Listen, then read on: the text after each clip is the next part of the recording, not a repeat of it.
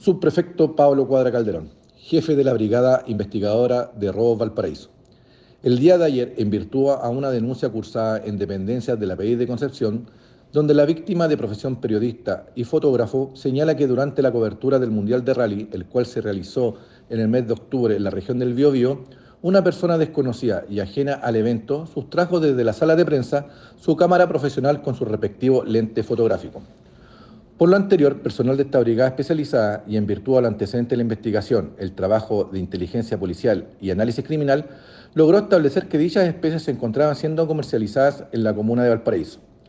logrando así detener en la vía pública en el sector céntrico de esta ciudad al imputado, un ciudadano chileno de 52 años de edad, con antecedentes policiales, por el delito flagrante de receptación, por portar al momento de su detención con el lente fotográfico sustraído.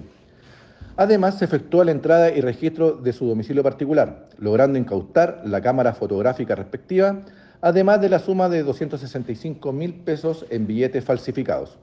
avaluando las especies recuperadas en la suma de 6 millones de pesos.